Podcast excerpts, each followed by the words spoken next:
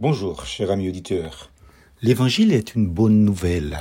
Quand le proconsul vit ce qui venait de se passer, il crut, car il avait été vivement impressionné par l'enseignement qui lui avait été donné au sujet du Seigneur.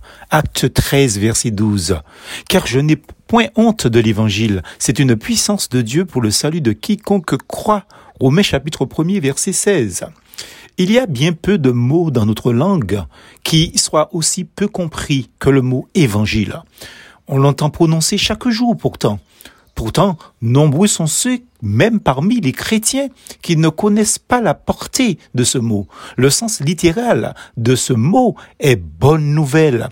Jamais message plus excellent n'est venu du ciel. Jamais plus heureuse nouvelle n'a retenti aux oreilles des hommes que celle qu'apporte l'évangile de Jésus-Christ.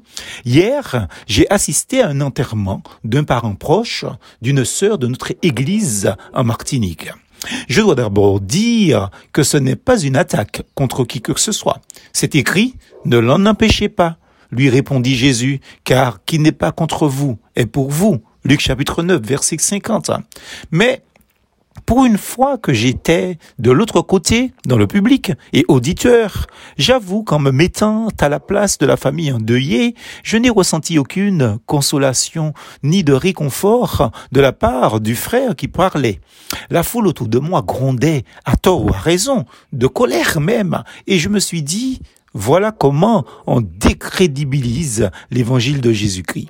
Vous savez, certains qui sont, se sont autoproclamés pasteurs oublient que les gens ont à leur portée au XXIe siècle la connaissance et l'instruction. Je sais que l'occasion était belle pour évangéliser, mais faisons-le avec intelligence et la sagesse que donne le Saint-Esprit. Comme le disait mon prof en homilétique, monsieur Jules Marcel Nicole, prêcher l'évangile, c'est 99% de transpiration et 1% d'inspiration. N'oublions jamais que l'évangile est une bonne nouvelle, comme pour le proconsul cru, car il avait été vivement impressionné par l'enseignement qui lui avait été donné au sujet du Seigneur. Acte 13, verset 12. Ne recherchons pas la performance, mais faisons en sorte que l'auditoire soit rassuré, consolé et que la parole interpelle à salut. Donnons gloire à Dieu. Solideo gloria, disaient les réformateur. Car quand le Christ Seigneur et Sauveur est né, un ange envoyé par Dieu dit au berger dans les champs de Bethléem, ne craignez point, car je vous annonce une bonne nouvelle qui sera pour tout le peuple un sujet de grande joie. C'est qu'aujourd'hui, dans la ville de David, il vous est né un Sauveur qui est le Christ, le Seigneur. L'évangile, c'est une bonne nouvelle et qui crée la joie. Ces bergers étaient les auditeurs. Eh bien, ces bergers crurent et furent remplis de joie.